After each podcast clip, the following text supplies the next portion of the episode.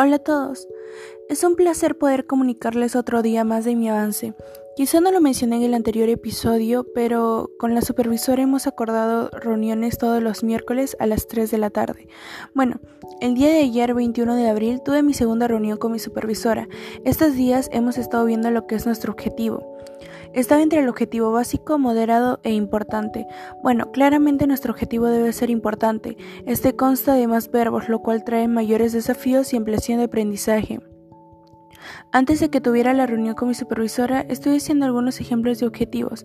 En sí elaboré dos. En esta parte le presenté a la misma María ambos objetivos y ella me señaló que le pareció mejor el objetivo 2, ya que este cumplía mejor con el aspecto SMART.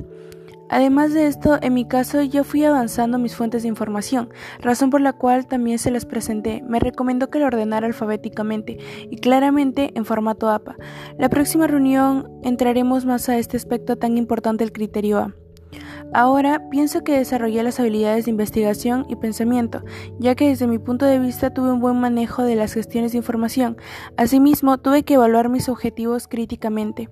Por último, considero que desarrollé el atributo reflexiva, ya que escuché claramente las sugerencias de la supervisora. Asimismo, tomé en cuenta el orden correcto de las fuentes y su formato.